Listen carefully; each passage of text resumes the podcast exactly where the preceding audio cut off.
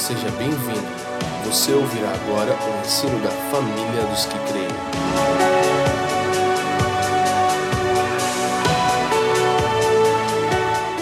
Hoje nós queremos entrar no, no aspecto do sacerdócio ao Senhor. Nós entendemos que o sacerdócio ele se expressa de três formas: o sacerdócio ao Senhor, aos santos, à igreja, e o sacerdócio ao mundo, ou seja, a todo o planeta, a todas as pessoas, todo o cosmos, né? tudo que foi criado. Sejam pessoas, seja a própria natureza, seja a criação, tudo que está é, além da nossa, do nosso, nosso lugar familiar, da nossa casa, do nosso lar, o que está fora disso, nós consideramos mundo. O mundo não é simplesmente, ah, estou ouvindo música do mundo. Não, não é isso que eu estou falando. Estou falando o mundo como um todo. Nós queremos tocar. Mas começa, tem uma ordem, e essa ordem tem a ver com, com intensidade e com prioridade. Sempre o nosso sacerdócio vai ser mais intenso e prioritariamente ao Senhor. Amém? Primeiro ao Senhor. Nós entendemos através do livro de Efésios que o Senhor reconciliou, Jesus veio, né? Efésios 1 fala isso, e reconciliou o homem com Deus. É a primeira coisa que acontece, e é por aí que começa o sacerdócio, o homem reconciliado com Deus. Depois, na sequência, você vai lendo e vai vendo que a história nos mostra que Deus reconcilia o homem consigo mesmo. Então, a partir de Cristo, se eu conheço um pouco dele, eu posso conhecer um pouco de mim. Se eu não conheço nada de Cristo, eu não tenho como me conhecer. E a partir de me conhecer, conhecendo o Senhor, eu posso conhecer o meu próximo. Ou seja, aquele que está na minha família de fé, a, a, minha, a minha vida de igreja local, a minha família, o sacerdócio aos santos. E em terceiro lugar, nós vamos poder tocar o mundo e todas as esferas da sociedade, como já falamos aqui, os sete montes e tudo isso, ele, é, ele vai ser tocado a partir do sacerdócio ao Senhor, depois à igreja e em terceiro lugar ao mundo. Isso é uma ordem de prioridade e intensidade. Tem um texto que eu não separei ali, mas é um texto importante. Abra sua Bíblia em Atos 13, que é um, um modelo bem legal disso que a gente está falando aqui. Atos 13 vai falar sobre a igreja em Antioquia.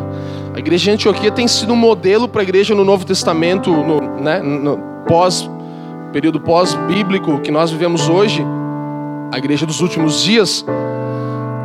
E ela ensina muitas coisas na sua forma de lidar, na sua forma de, de, de viver a igreja. Então o 13, no 1, vai falar assim: Na igreja que estava em Antioquia havia alguns profetas e doutores ou mestres, a saber Barnabé e Simeão, chamado Níger e Lúcio, Sirineu e Manaém, que fora criado com Herodes o tetrarca e Saulo.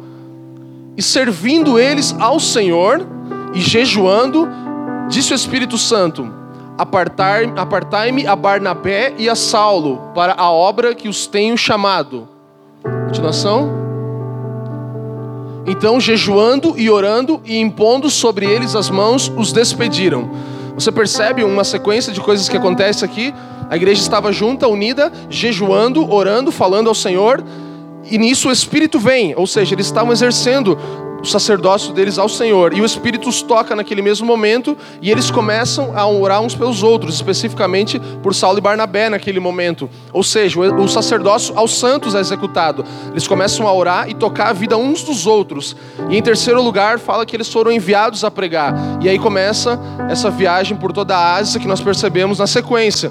Então há uma ordem de prioridade, há uma ordem de intensidade também isso precisa ser entendido por nós. Nós estamos, em primeiro lugar, servindo ao Senhor. Nosso sacerdócio é o nosso serviço ao Senhor. E a gente tem falado. Quem acompanhou a série O Evangelho Completo aqui? Tem muitas pessoas que não, então a gente tem no nosso site podcast, você pode visitar famíliadosquecreem.com, aí você vai lá em podcast, tem a série do Evangelho Completo, que nós falamos sobre todo o Evangelho, o Evangelho inteiro.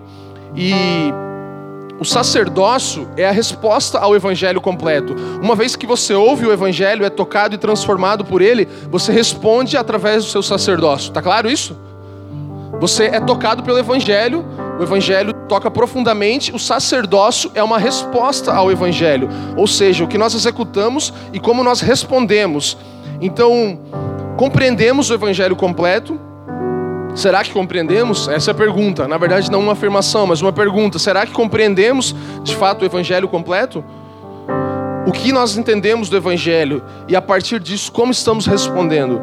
como vamos nos mover em relação ao que já fomos tocados. Vamos também pregar o Evangelho a todos aqueles que não o conhecem, as boas novas, não um bom conselho, como falamos, mas as boas novas da salvação vão ser pregadas ao mundo.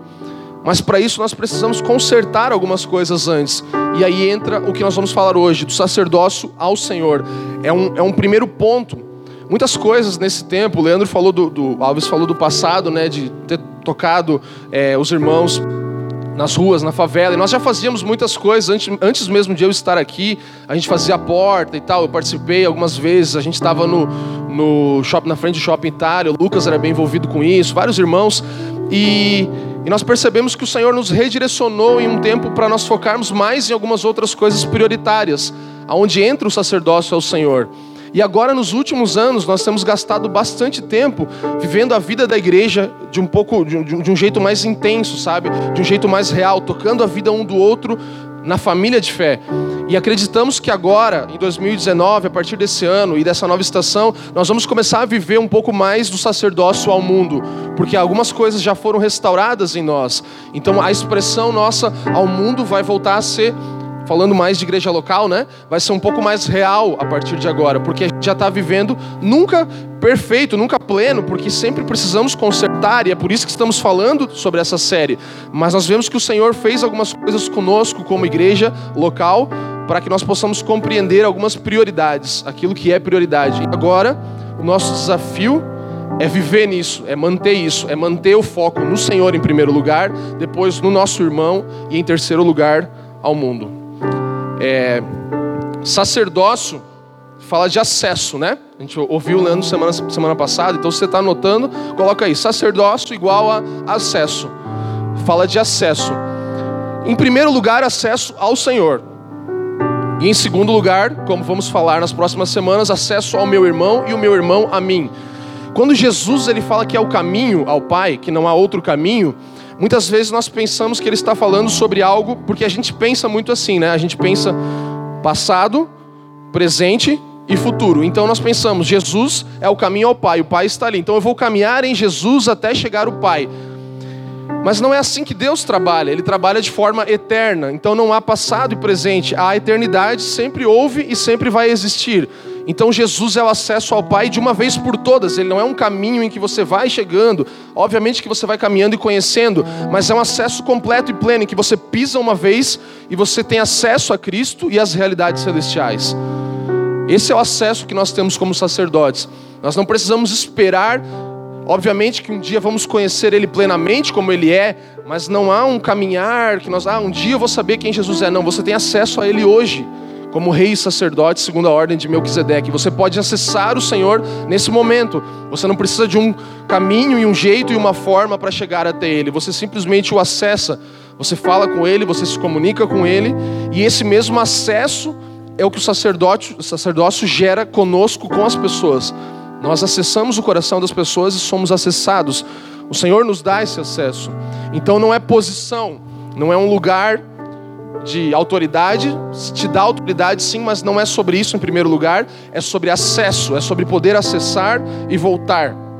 O sacerdote fazia isso, você conhece o ofício de sacerdote, ele fazia isso, ele acessava o átrio, o santo lugar e uma vez por ano o santo dos santos.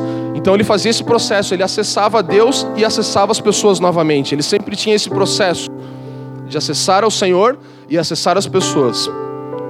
É, Nessas três esferas que nós falamos de ordem de prioridade e intensidade, nós podemos perceber que o homem é um ser sacerdotal. Vocês estão comigo, gente? Está tudo bem? Estão prestando atenção? Então tá bom.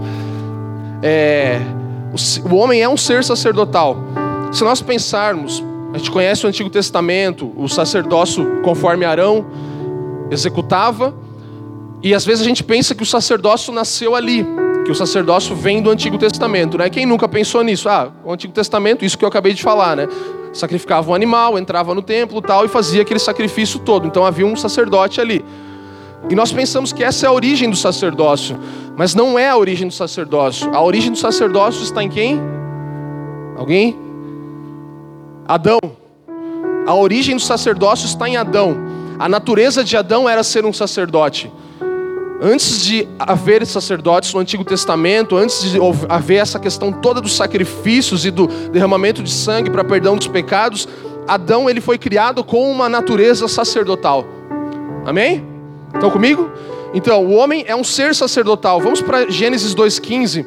A natureza de Adão, antes de ofício existir, já era ser um sacerdote. Gênesis 2,15 vai falar um pouco sobre isso. Se você está anotando, anote esses textos, é bem importante, tá?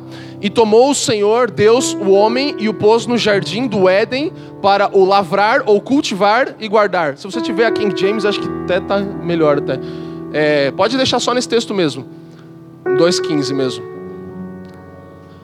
E tomou o Senhor Deus o homem e o pôs no jardim do Éden para o cultivar e guardar, lavrar e cuidar, e, e, e, e, cuidar, dominar, fazer algo com aquela terra. Então aí começa o sacerdócio, relacionamento com Deus e o homem, e ele tinha uma função, ele tinha que cultivar e guardar aquilo que Deus tinha dado nas mãos dele. Então, depois, na continuação do texto, coloca o 16 também.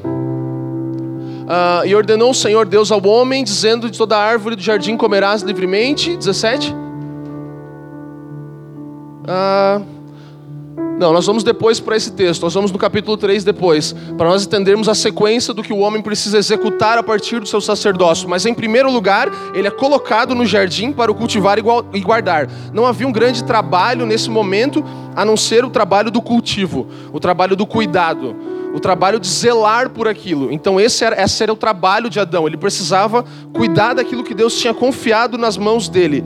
É, na sequência nós vamos perceber, a gente vai ler esse texto depois, que ele fala sobre frutificar, sobre multiplicar, sobre encher a terra, sobre sujeitar e tudo isso mais. Mas isso era uma função secundária. A primeira era cuidar. Daí que surge a palavra culto. Cultivo vem da, vem da origem a palavra culto, a palavra cultivar, a palavra cultura vem dessa origem, do cultivo. Então o sacerdócio, o sacerdócio é muito mais sobre cultivo do que sobre uma reunião dessa, entende? Então a nossa palavra culto que nós usamos hoje, por isso que a gente tenta até não usar ela tanto. Ah, hoje tem culto.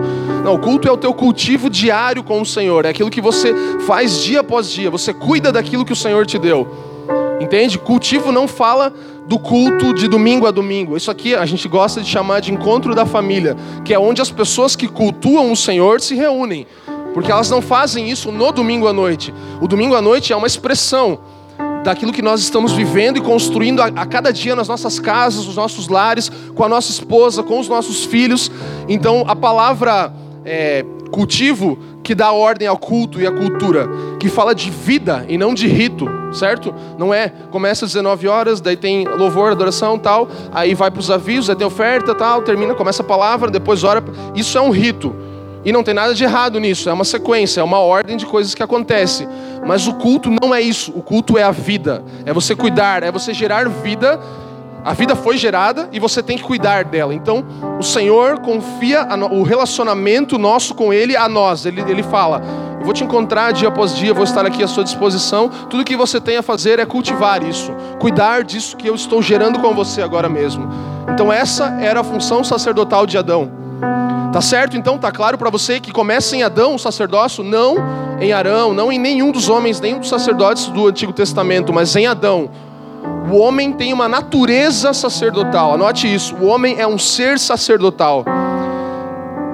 Só que o que acontece com Adão é que ele perde a capacidade de governar a terra, certo? Por ter quebrado a sua relação, o seu culto com Deus, o seu cultivo, ele, ele perde a, a esfera do sacerdócio ao Senhor através do pecado que depois Jesus vem e conserta isso e, e, e, faz isso voltar, e aí ele dá acesso a todos os homens, mas a ideia com Deus no Adão era que ele criasse um homem à sua imagem e à sua semelhança, e isso fosse multiplicado por toda a sua descendência. Sabia? É, é isso que ele queria que acontecesse, ele tinha planejado isso, que a partir dali toda a terra fosse a imagem e semelhança do Senhor, e todos eles cultivassem a terra e o relacionamento com o Senhor. Mas não é o que acontece. Então o homem perde a sua capacidade de governar a terra por ter quebrado a sua aliança, a sua relação com Deus, o sacerdócio ao Senhor. E nós percebemos que a maior dificuldade de Adão nesse momento é que ele como que ele governaria toda a terra se ele não conseguia governar a si próprio? Certo? E hoje nós temos falado muito sobre o reino, e nós vamos em muitos lugares e as pessoas nos falam: Eu entendi o reino, eu sei o que é o reino, e, e, e o sacerdócio fala de reino, é um reino de sacerdotes, mas a verdade é que nós muitas vezes não conseguimos governar a nossa própria vida e queremos governar as nações e a terra. Então é o que aconteceu com Adão, ele simplesmente não tinha capacidade de governar a sua vida e a sua casa, ele não conseguiu fazer isso, ele não foi aprovado nisso. Ele precisava ser aprovado nisso para que a sua descendência viesse e toda aquela cultura fosse estabelecida, a cultura do cultivo, da relação. E nós percebemos isso de forma muito real. Eu parei para pensar na minha vida. Eu falei, quantas coisas no meu coração que eu ainda não consigo governar sentimentos, sabe? É, situações, conflitos com os irmãos e essas coisas todas que a gente tem no dia a dia. Nós precisamos entender que o posicionamento no sacerdócio ao Senhor é que vai nos dar autoridade para governar a nossa vida em primeiro lugar e depois governar as coisas ao nosso redor. Por isso é tão importante o cultivo do sacerdócio ao Senhor. É Ele que vai dar a autoridade para o governo, a autoridade para o reino. Sabe? Nós vamos continuar falando sobre isso, mas se você pensar, nós já falamos isso, estamos falando de um reino de sacerdotes, entende?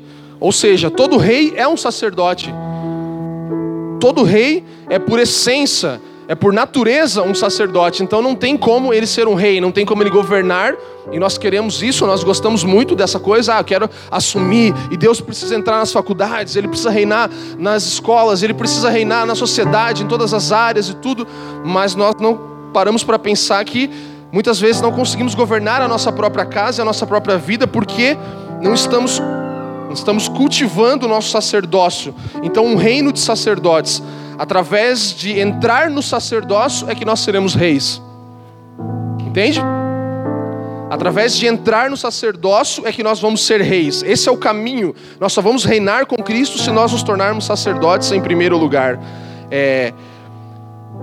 Se você pensar, olhar para a vida de Jesus, pense comigo. Jesus ele vem como um grande rei para a terra, certo? Não, errado. Ele não vem como um grande rei. Ele vem como um servo humilde, certo? Eu gosto de fazer isso, galera. É, não, não. Não, não é para quebrar ninguém, mas é porque é o que a gente pensa, né? Às vezes a gente logo pensa em Jesus, mas para para pensar na história. Como Jesus vem? Ele vem como um servo humilde, né?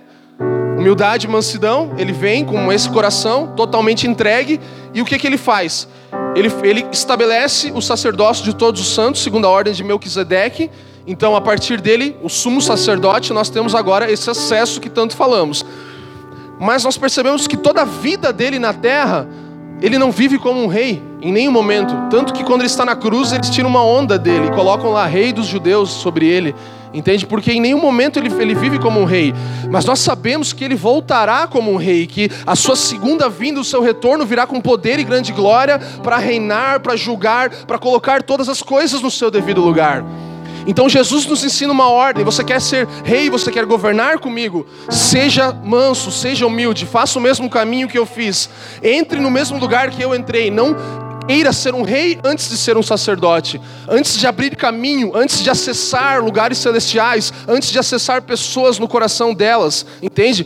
Jesus ele faz tudo isso, nós já falamos aqui sobre isso, ele era um carpinteiro, ele fazia fazia coisas de madeira, ele fazia banquinho, ele fazia mesa, e aí ele ia na casa das pessoas e falava: Eu trouxe teu banquinho aqui, ó. Você encomendou aqui uma mesa, né? Oito lugares, né? Tá aqui, ó. E aí ele entrava na casa das pessoas. É isso. A Bíblia não fala sobre isso, mas obviamente que se ele era um carpinteiro, ele entregava os trabalhos que ele fazia, certo? Então ele acessava a vida das pessoas. É isso que Jesus era. Ele não veio para ser um rei distante e governar de um lugar alto e falar e, e impor leis e regras. Ele vai fazer isso na sua, na sua segunda vinda, mas para isso ele construiu primeiro uma vida sacerdotal. Ele construiu uma vida sacerdotal para que depois ele venha como rei, para que depois ele venha e ele possa falar: agora eu vou colocar as coisas no lugar. Porque eu já vim antes com o coração humilde, eu já mostrei o caminho, eu mostrei como, como vocês devem viver e tudo isso, agora eu venho para reinar. E aí nós reinaremos com Ele, claro, se nós tivermos uma vida de sacerdotes hoje, se nós nos submetermos ao sacerdócio de Cristo, ao Senhor em primeiro lugar. Vamos perceber na vida de Jesus isso. Vamos perceber que ele, ele viveu esse coração entregue ao Pai. É, através de entrar no sacerdócio, seremos reis. Então ele veio como sacerdote e retornará como rei. Ele não, ele não. Você percebe que Jesus, em nenhum momento a Bíblia fala que ele ofereceu algum sacrifício, certo? Mas ele era o sacrifício. Essa é a diferença do sacerdócio de Jesus. Ele não oferecia sacrifícios, mas ele era o próprio sacrifício. Ele se fez sacrifício vivo, santo e agradável, que vai voluntariamente ao altar, que não é morto para que daí seja arrastado a um lugar. Ele fez isso voluntariamente. Essa era a natureza de Jesus. E a obra de Jesus nos dá acesso a esse principal ministério, né? Todo mundo pensa, ah, qual ministério que eu vou me envolver na igreja? Qual ministério que eu vou poder ser útil? E se você pensar e olhar pela palavra, você vai ver que o sacerdócio é o principal ministério da Bíblia, é o principal serviço. Ministério é serviço, ok? Ministério, serviço. Então, o principal ministério na vida da igreja é o sacerdócio. Todos nós temos acesso a isso. Então você pode não ser um apóstolo, um mestre ou um evangelista, mas você é um rei. Entende? Ou você pode ser alguma dessas coisas, mas você é antes um sacerdote e um rei. Então você vai ser. Sabe, a gente, a gente se preocupa muito em, em, posições, é verdade, a gente tem muita preocupação. As pessoas sempre querem nos encaixar. Eu vi muito isso. Ah, mas o que que você, você tem esse, isso ou aquilo, você faz aquilo, ou qual que é a área, qual que é o dos cinco ministérios, não sei o que. E nós queremos colocar as pessoas e queremos nos colocar em algumas caixas, em algumas formas, mas a verdade é que o Senhor ele nos vê como um reino só. Ele não nos vê como partes separadas de algo, mas você é isso. Mas, claro, atuamos individualmente e temos as nossas características pessoais, mas Ele nos enxerga como um reino de sacerdotes. Então, em primeiro lugar, você, o seu ministério é ser um rei, um rei sacerdotal, é ser um sacerdote real a obra de Jesus nos dá acesso a esse ministério. Então não há outros ministérios, não há nenhum dos cinco ministérios ou de qualquer serviço na Bíblia sem que haja reis e sacerdotes, entende? É a base. A base é o sacerdócio, para que nós possamos, a partir do, do, do, sacerdócio, executar a nossa vocação. Nosso chamado é ser parecido com Jesus. Nosso chamado é ser semelhante a Ele e fazer discípulos. Depois disso vem a nossa vocação, o que nós vamos exercer para Ele. E voltando à ideia de sacerdócio ao Senhor em primeiro lugar, vamos abrir a Bíblia em João 15, um texto que fala basicamente sobre a videira e os ramos e a nossa conexão com o Senhor. João 15, 5. Eu sou a videira e vós os ramos. Aquele que permanece em mim e eu nele, esse dará muito fruto, pois sem mim nada podeis realizar não podeis realizar obra alguma, ou nada podeis fazer, né? Então, aquele que permanece em mim, que está conectado em mim e eu nele, esse vai dar muito fruto. Por isso que o sacerdócio ao Senhor é a primeira coisa, é o que nos conecta ao Pai. Se você não está conectado ao Pai, você não pode querer ganhar o mundo, entende?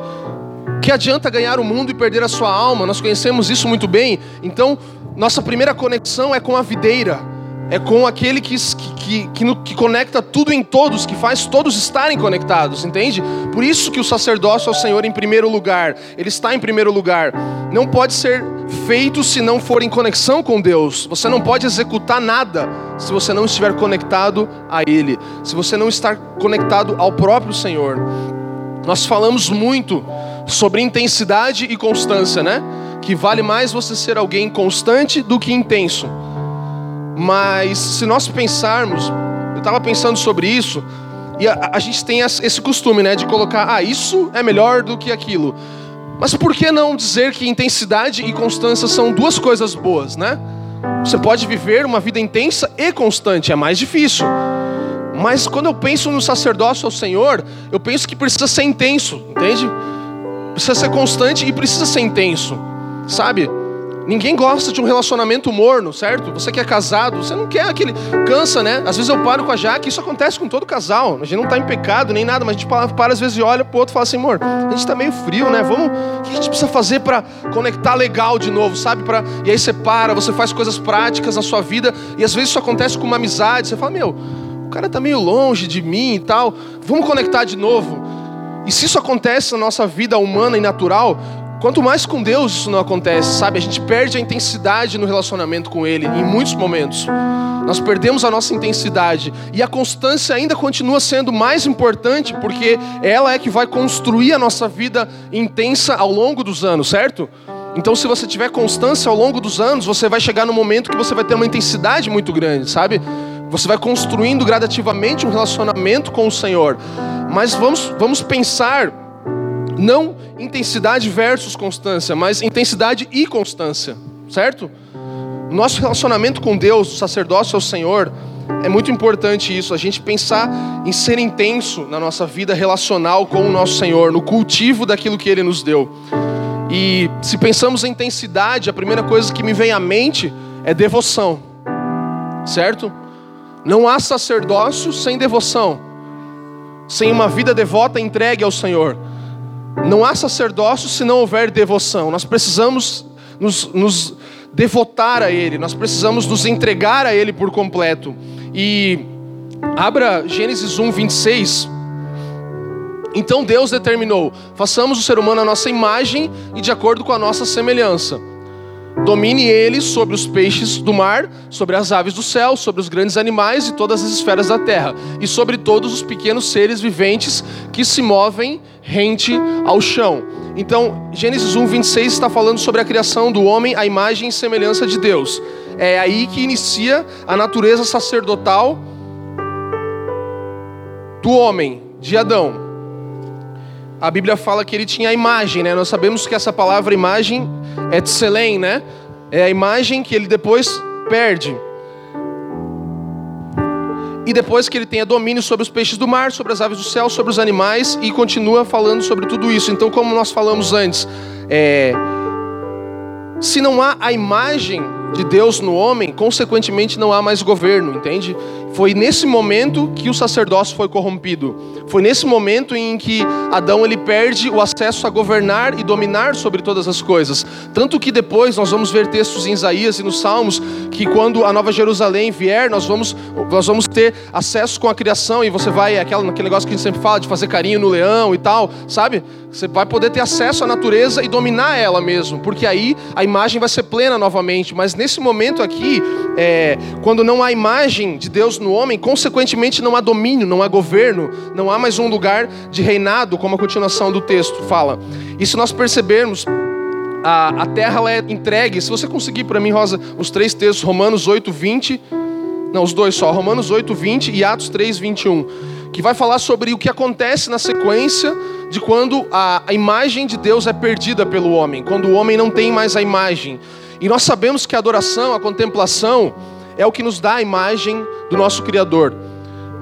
A palavra nos fala em Salmo 135 e Salmo 115 que aqueles que adoram falsos ídolos, ídolos se tornam semelhantes a ele, certo?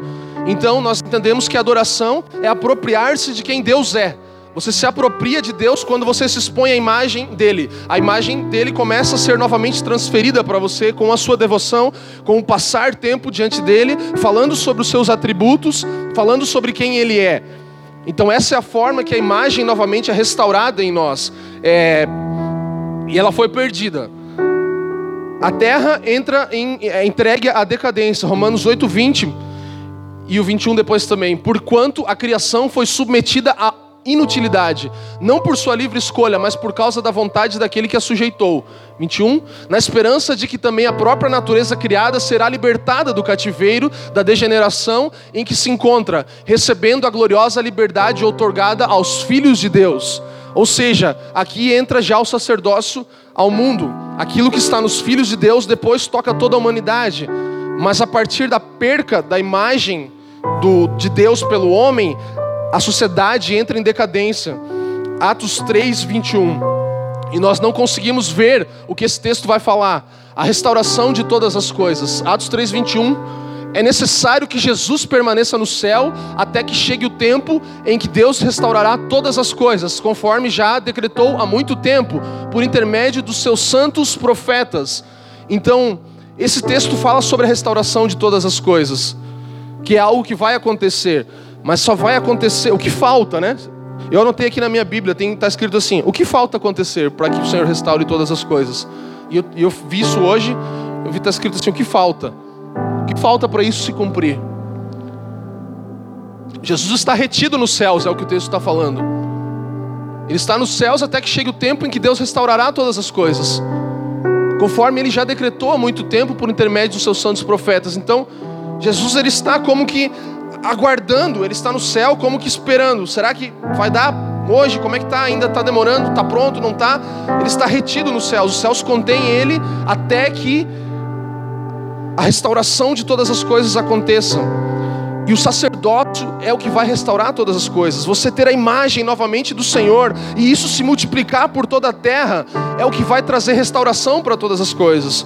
O Senhor não virá reinar e milagrosamente transformar todo o caos em algo muito lindo. Não, nós precisamos começar a construir o reino de Deus. O reino é presente, é eterno e é vindouro, certo? É presente, é hoje, ele veio, Cristo já veio, ele parte do reino já se estabeleceu. Ele sempre foi, ele é eterno, ele nunca vai terminar. O reino de Deus sempre existiu, mas ele também virá de forma plena. Então não é um milagre que vai acontecer e todas as coisas vão ser restauradas. Aqui o texto está falando, não está falando, a hora que Jesus descer do céu, todas as coisas vão ser restauradas. Não, até que chegue o tempo em que Deus restaurará todas as coisas, conforme já foi falado.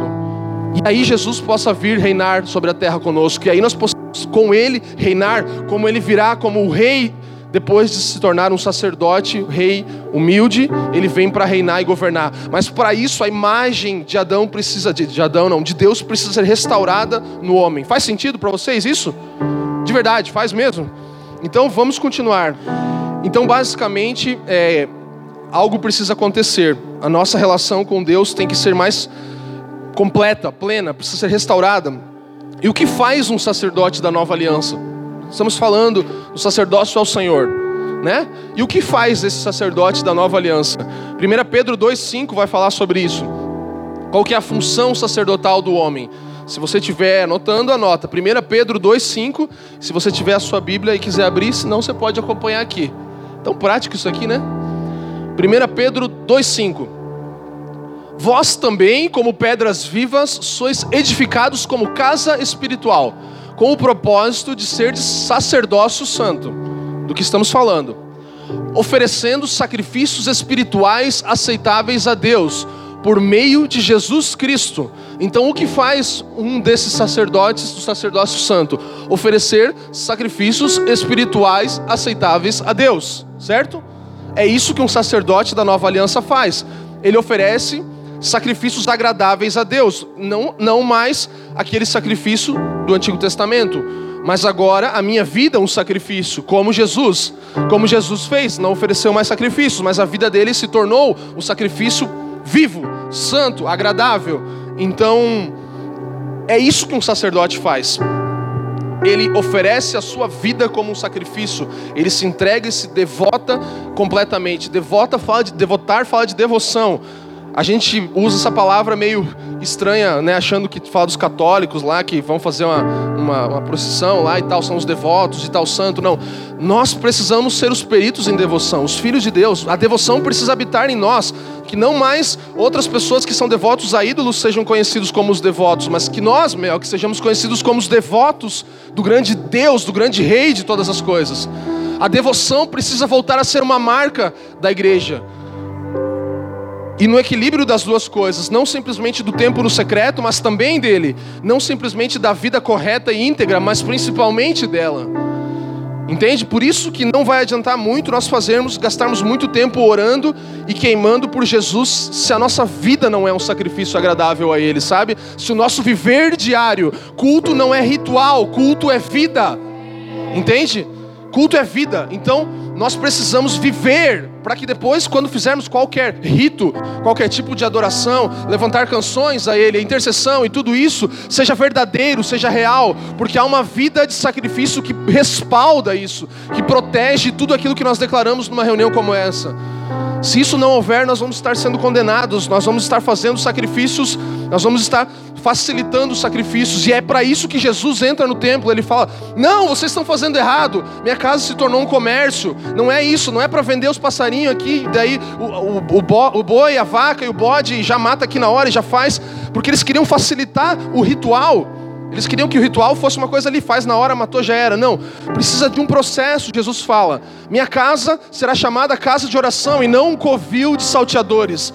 O comércio está muito no nosso coração, sabe? A gente quer fazer as coisas de um jeito resolver logo. Vamos fazer tal, adora ali Jesus, dá o dízimo, entrega os negócios e bora. Deus vai abençoar, segunda vai ser top, vou ser promovido e tal. Domingo eu volto e dou mais uma, né? Chapadinha tal, como os caras falam, que eu nem curto muito essa parada aí que se fala.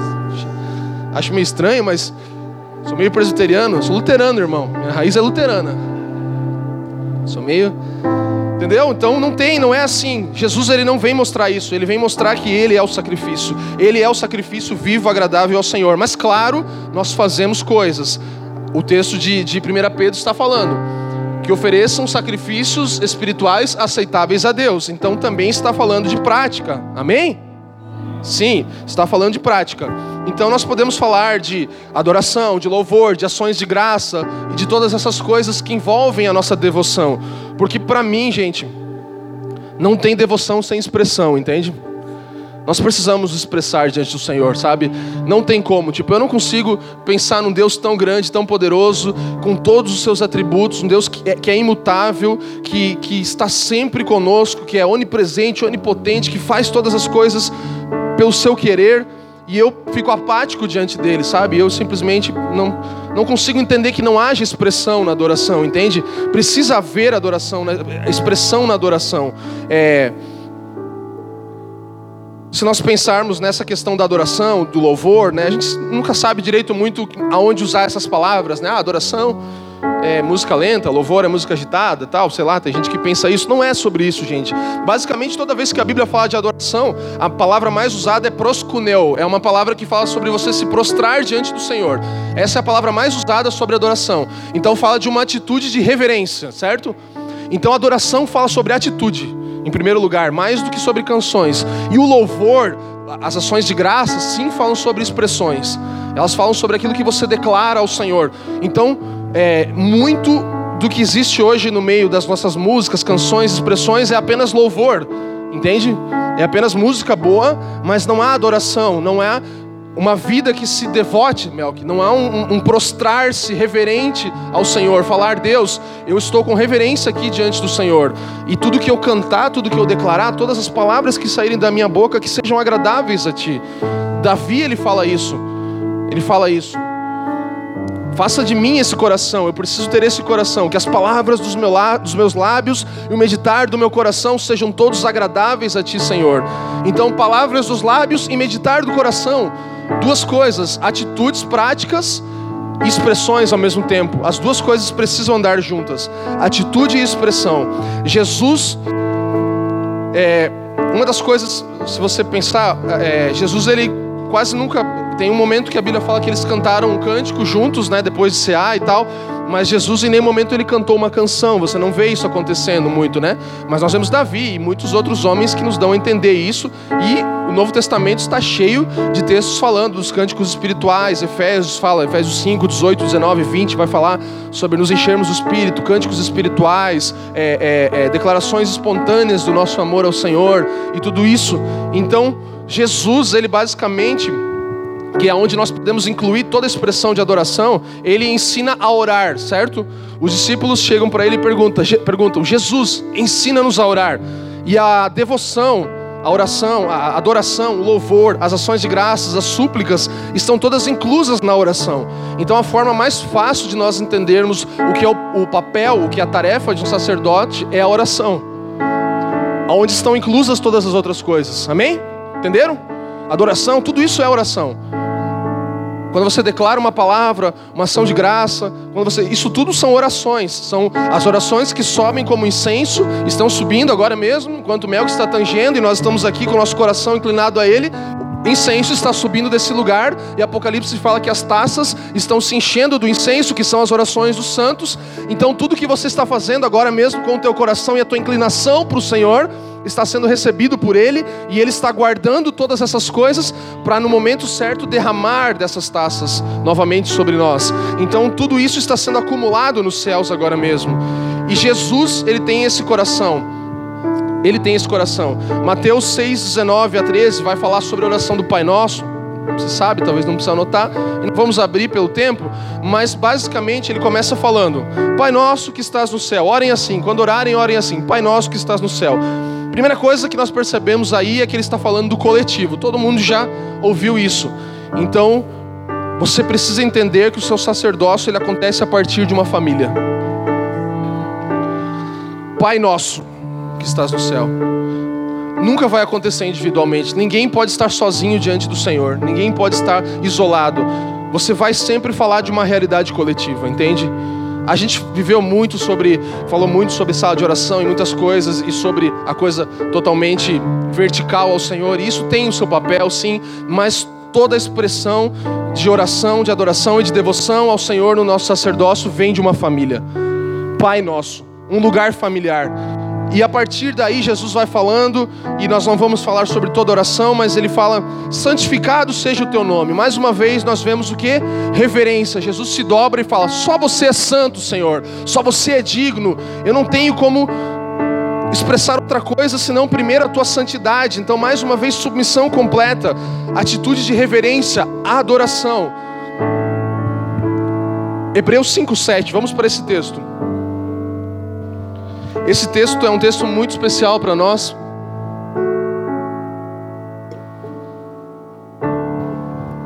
E esse texto está se referindo à passagem quando Jesus está no Getsemane. E ele está sofrendo naquele momento, porque ele está prestes a ir ser crucificado. E Hebreus ele faz uma referência a esse texto. Durante seus dias de vida na terra, e mais do que esse texto, nós podemos perceber que ele está falando sobre toda a vida de Jesus, sobre a oração de Jesus em todos os momentos. Jesus ofereceu orações e súplicas. Então, se Jesus ensina a orar o Pai Nosso, agora aqui nós vemos um testemunho que ele de fato fazia isso. Em clamor e com lágrimas, aquele que o podia salvar da morte tendo sido ouvido por causa da sua reverente submissão. Pode deixar nesse texto mesmo. Ele foi ouvido por causa da sua. Do, do anterior, pode deixar, o 5,7. Foi ouvido por causa da sua reverente submissão. Então fala de expressão: lágrimas, clamor e lágrimas. Aquele que o podia salvar da morte. E ele somente foi ouvido porque havia reverente submissão no coração dele. É isso que fez a oração dele chegar a algum lugar. O sacerdócio dele se completou por causa de uma postura interior, reverente submissão. Submissão completa e reverente ao Senhor. Então não, não havia irreverência. Irreverência ao contrário contrário de reverência. Irreverência é quando você não tem, você não respeita, você não tem ordem por aquilo, você não acredita que tipo, não tem a ver com palavras. Tem gente que fala, ah, você não pode falar você para Deus. Não, não é isso. Isso é intimidade. Você vem de uma palavra muito mais, vem de voz me ser, que era uma palavra muito mais ainda é, é, é, é culta, né? Sei lá, uma coisa assim respeitosa do que tu, por exemplo. A gente fala para Deus muito tu. Tu é muito mais informal. Então não é sobre você usar palavras ou, né? Mas é sobre um coração. É isso que Jesus tinha. O coração dele era, era, era dobrado ao Senhor. Ele estava totalmente dobrado ao Senhor com o seu coração. E por isso, e só por isso ele foi ouvido. E no texto de Marcos 14, se você quiser anotar, que é quando Jesus está nesse momento, o texto vai falar assim: ele se prostrou ao chão e aí ele falou ao pai: Pai, se possível, afasta de mim esse cálice. Mais uma vez mostra reverência ao Senhor. E aí depois ele fala: Mas que seja feita a tua vontade e não a minha. Então ele estava falando: mesmo que você me deixar morrer aqui sem chegar até a cruz, eu vou e essa é a tua vontade, eu não tenho problema em me submeter à sua vontade. O coração do Senhor era tão reverente que ele estava disposto a morrer no Getsemane, sem chegar à obra da cruz se fosse a vontade do Pai, mas ele gostaria de cumprir. Ele falou: Pai, eu preciso chegar até o final, mas a tua vontade é maior do que a minha, então seja feita a tua vontade. Você entende? Jesus estava ali falando a tua vontade é maior, é principal. Ela é que me rege, ela é que me governa.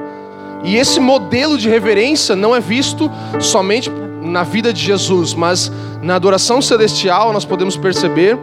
Isaías 6, o 1, se você puder abrir rapidinho. Isaías 6:1 vai falar sobre os anjos e no momento em que eles estão ali diante da glória do Senhor. E você preste atenção comigo, gente, já estamos indo para o final. Você vai perceber atitudes práticas de reverência. No ano em que faleceu o rei Uzias, eu vi o Eterno sentado sobre um trono alto e exaltado. A aba do seu manto preenchia todo o templo. Em torno dele posicionavam-se serafins. Cada um deles tinha seis asas.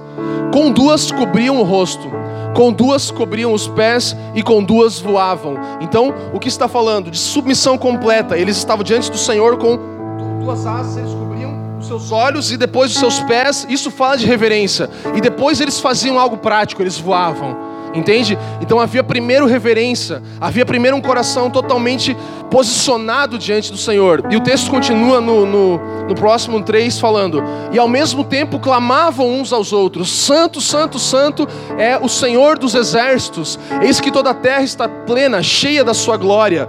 Então, a terceira coisa que acontece é uma expressão vocal, é uma canção que eles cantam. Então, a canção não vem em primeiro lugar, primeiro vem reverência. Meu Deus está aqui, Deus está nesse lugar. Eu preciso me cobrir porque a presença dele está nesse lugar. E a partir daqui agora eu posso voar. Eu estou voando e, e que legal, que bom. Deus está aqui, mas meu coração está com temor. Reverência, a mistura de reverência e submissão é igual a temor, gente. É isso que gera temor. E aí você pode sim liberar uma canção ao Senhor e falar: Senhor, você é santo, você é santo, toda a terra está cheia da sua glória. E os anjos eles mostram isso praticamente, na sua vida prática. Cobrem os pés, cobrem o rosto, cobrem os pés, vão e depois declaram. Entende? Há uma preparação para o culto, para o cultivo para a vida de devoção ao Senhor. Não é simplesmente cantar canções, não é simplesmente orar e levantar a voz e fazer um turno. É um coração precisa de um coração, uma vida sacrificial. Isso é o sacerdócio ao Senhor. Sabe, a gente precisa aprender a conseguir nos expressar diante do Senhor, mesmo sem música, sabe? A gente é muito movido à música e tudo isso. E eu creio que nós podemos ver em 2 Reis que, que o Senhor ele escolhe a música como um ambiente para permear a sua presença, para liberar o espírito profético e tudo isso. Então ele escolhe a música, ela é muito boa mas a gente precisa aprender a nos expressarmos, sabe? Começasse agora mesmo, a gente parasse aqui agora e começássemos a levantar o nome do Senhor. Senhor, tu és santo, tu és bom, Pai, tu és maravilhoso. Nós íamos começar a perceber algo encher esse lugar. Você acredita nisso?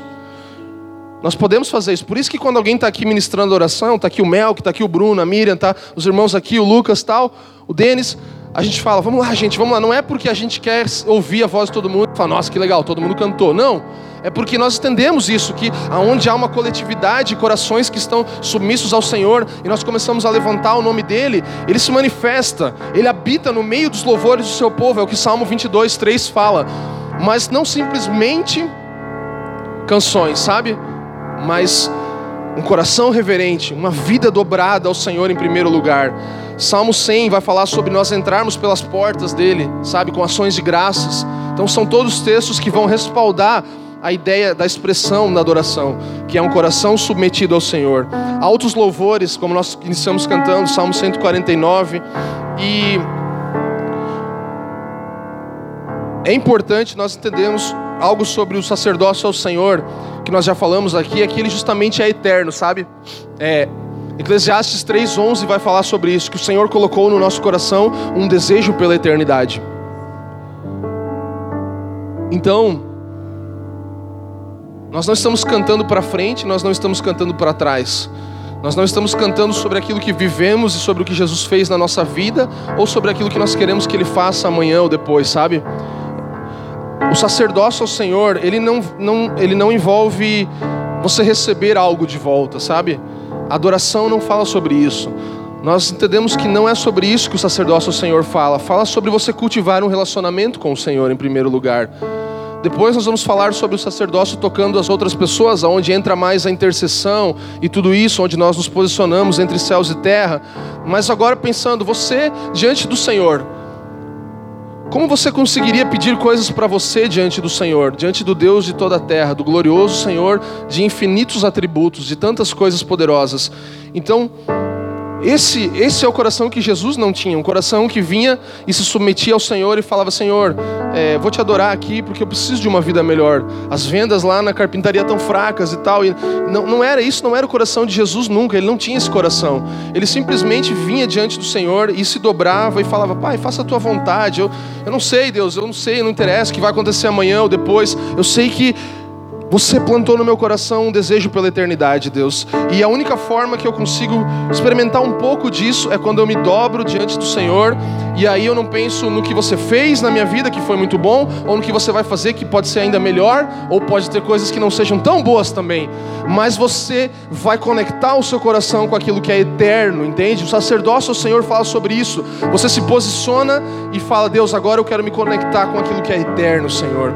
Eu me submeto a você, eu cubro o meu rosto, meu coração se dobra, eu não sou ninguém, eu venho de uma família onde o Pai é nosso, onde não há nada para mim nesse lugar, porque Lucas, quando Jesus é tentado, nós percebemos que ele, o diabo vai tentar Jesus e ele fala assim: se você prostrado agora aqui me adorar, eu vou te dar todas essas coisas, todos os reinos da terra vão ser seus. Então o único que oferece algo em troca da adoração é o Satanás, é o diabo. Não é Deus, Deus não oferece nada em troca da adoração. O diabo fala: você vai ter tudo, é só você me adorar.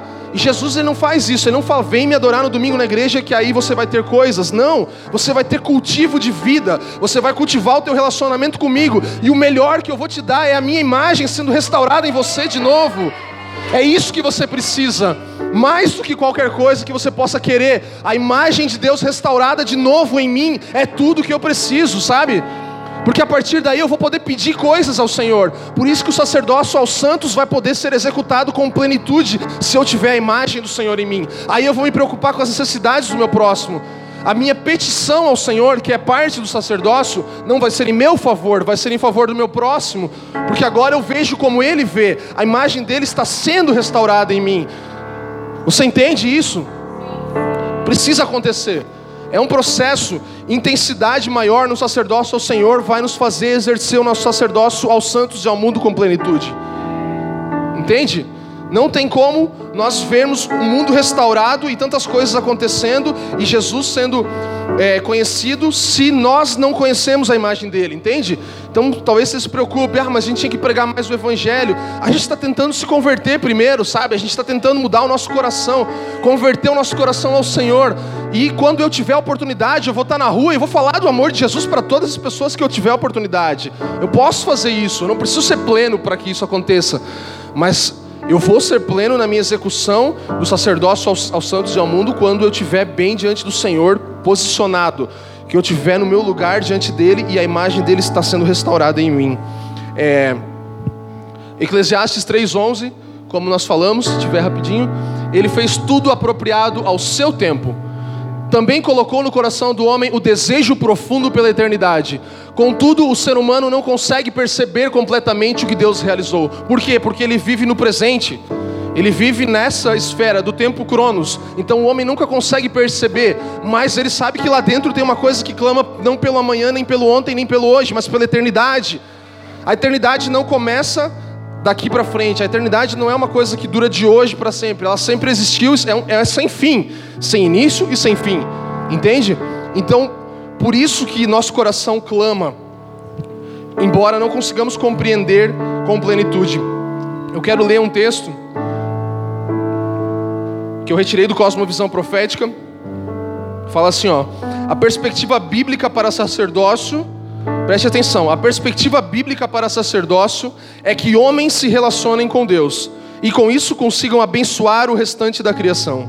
Sendo assim, a devoção tem um papel central no propósito do Senhor para a humanidade. O sacerdócio é o meio pelo qual retomamos a nossa imagem, perdida no Éden, e abençoamos toda a ordem criada. O sacerdócio ao Senhor é basicamente isso: é, é o meio pelo qual você vai restaurar a sua imagem de Deus, aquilo que de Deus existe em você, e a partir daí toda a ordem criada, todas as coisas vão poder ser colocadas no seu devido lugar. Não há sacerdócio aos santos sem sacerdócio ao Senhor. Não há sacerdócio ao mundo os espíritas e outros irmãos e outras é, entidades e muitas pessoas ajudam os pobres, mas eles não estão transformando essas pessoas em pessoas semelhantes a Jesus. Não há imagem para ser transferida para essas pessoas, entende? Não há, não há uma imagem para ser transferida para essas pessoas. E nós temos isso. Nós temos a imagem do Senhor sendo restaurada em nós. Então, essas são as funções do sacerdote: liberar incenso, que fala da preparação, e, e, e encher as taças com a oração e com a adoração. Por isso, nós precisamos retornar às nossas disciplinas espirituais de forma mais intensa, sabe? Precisamos voltar cada vez mais à prática do jejum. Nós precisamos fazer isso semanalmente, sabe? Eu quero encorajar você aqui nessa noite. Jejue semanalmente, tire um tempo ao Senhor semanalmente, abra mão de algo e gaste um tempo ao Senhor. Disciplinas espirituais posicionam o nosso coração diante do Senhor e nos transformam e nos mudam, sabe? Nos mudam de verdade. Sabe, a vida devocional, ela, eu sempre penso muito no casamento, sabe? Quando você eu vou fazer quase 10 anos já de casado, agora em fevereiro vou fazer 10 com a Jaque, nós dois. Então a gente tem uma jornada já, e sabe, uma das coisas que você desenvolve no relacionamento, que é o que eu quero te encorajar para encerrar nessa noite, é que você desenvolve um amor seguro, sabe? Um amor maduro e seguro. É o que você desenvolve com o passar dos anos com uma pessoa. E o amor maduro e seguro, ele tem o quê? Ele não tem medo de perder, ele não tem medo de simplesmente, por exemplo, se nem todos, todas as semanas eu consigo ter um tempo especial com a minha esposa, às vezes a gente não consegue, né, as demandas, as coisas, nós erramos e não gastamos tempo um com o outro, eu não vou ter nenhuma dificuldade de voltar daqui um tempo e falar, amor, vamos ter mais tempo juntos e tal, e vamos voltar, e tal. como eu falei antes, por quê? Porque a segurança, sabe, o amor seguro é isso, você volta para o mesmo lugar de onde você parou, entendeu? Você não, não, não tem um, um, um, gap, não tem um gap que você vai tipo, não, agora meu Deus está longe e tal. A gente pensa, eu sempre pensei muito nisso com Deus, sabe? Eu sempre pensava, meu, eu estou construindo uma vida com Deus, aí eu fiquei sem orar uma semana inteira e aí tipo agora eu vou voltar lá por início. Não, o amor com Jesus é seguro, entende? Você tem um lugar de segurança, você volta para Ele e você se comunica com Ele de novo e você retoma o seu relacionamento com Ele de novo e você fala, vamos lá, vamos andar juntos, vamos caminhar juntos mais uma milha, vamos andar mais um pouco, vamos gastar tempos juntos cultivando nosso relacionamento, não um ritual, mas uma vida, sabe? E basicamente o efeito disso é transformar o nosso ser, sabe? É sermos transformados a glória. Isaías 40 vai falar sobre isso. Nós sermos transformados por Ele de glória em glória. Toda vez que nos expomos à imagem dele, somos transformados de glória em glória e nos tornamos mais parecidos com ele. Então, o sacerdócio é, é o jeito de restaurar a imagem do Senhor em nós, sabe? É... Eu vou falar um pouco mais sobre isso em outro momento, mas a gente precisa entender que quando nós chegamos diante do Senhor, nós precisamos ir com fome e com sede, sabe? Nós precisamos estar diante dele e falar: Senhor, eu tenho fome, eu tenho sede de você, mas não, não por coisas nossas mesmo, como falamos, mas para que ele realmente mais uma vez nos toque. Então, o que eu acredito é que um momento como esse tudo que eu puder participar de um momento como esse junto com vocês vai fazer com que o Senhor seja exaltado. Ou seja, vou tentar fazer você entender na prática. Se eu puder chegar o mais cedo que eu puder aqui, e aí eu vou, sei lá, agitar umas cadeiras, eu participei de algo que está te servindo, do corpo de Cristo, participei dele. Daí chegou no momento de adoração, tal, cara, eu vou me dar por inteiro, sabe? Eu quero me entregar por inteiro, eu quero me dar por inteiro, porque eu quero participar junto com vocês do que Deus está fazendo entre nós. E tudo, e minhas finanças, e tudo isso, e tudo isso. Então, isso é, é a grande coisa de você ser família, de você poder participar um da vida do outro com atitudes práticas, mesmo que o Ricardo não veio hoje aqui, ele está lá em São Paulo no Retiro do UAM, mas eu tô, estou exercendo meu sacerdócio diante do Senhor a partir desse lugar, Pai nosso que estás no céu, a partir do lugar familiar, sabe? E eu quero te encorajar a ter essa postura quando nos reunimos, porque é para isso que nós nos reunimos, sabe? Para expressar aquilo que temos vivido dia após dia, para expressar o nosso coração diante dele. É Feche seus olhos um pouco. Vamos, vamos encerrar. Obrigado por nos ouvir. Para mais informações, visite famíliadosquecreem.com.